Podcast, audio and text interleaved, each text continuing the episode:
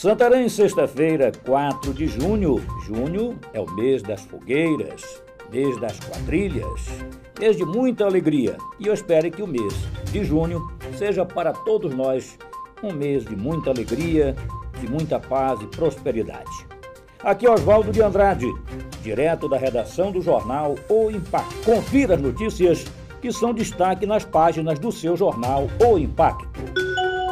Empresa que teria sido criada para desviar verbas públicas em Altamira tem bens bloqueados. A Arapujá Construções e Serviços Limitada teve decretada a indisponibilidade de bens no valor de 10 milhões 409 mil R$ 562,82. A decisão é resultado da ação civil pública de responsabilização objetiva de pessoa jurídica, ajuizada pela Promotoria de Justiça de Altamira.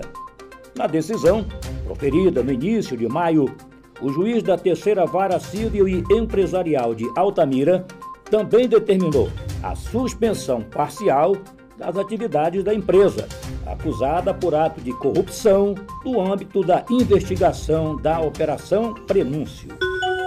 Servidora denuncia possível violação de direitos coletivos de professores de Belterra. Uma servidora temporária da educação de Belterra realizou denúncia contra o referido município, relatando corte no pagamento de salário dos professores sem nenhuma justificativa, feita de desvio desses recursos, a remuneração de professores para a construção de uma escola, a suspensão de mais de 100 contratos de profissionais do quadro educacional das zonas rural e urbana, também sem justificativa, além da não realização de chamada de aprovados em processo seletivo.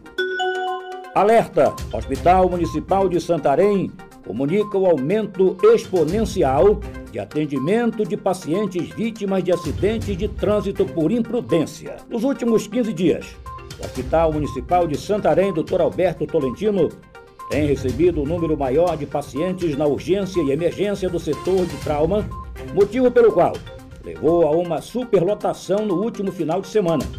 Por esse motivo, o diretor técnico do Hospital Municipal, Dr. Vinícius Savino, alerta para acidentes de trânsito em Santarém região que tem numerosos casos ocorridos ultimamente. Tem números cada vez maior de vítimas e ressalta que a imprudência continua sendo um forte fator para esse crescimento do número.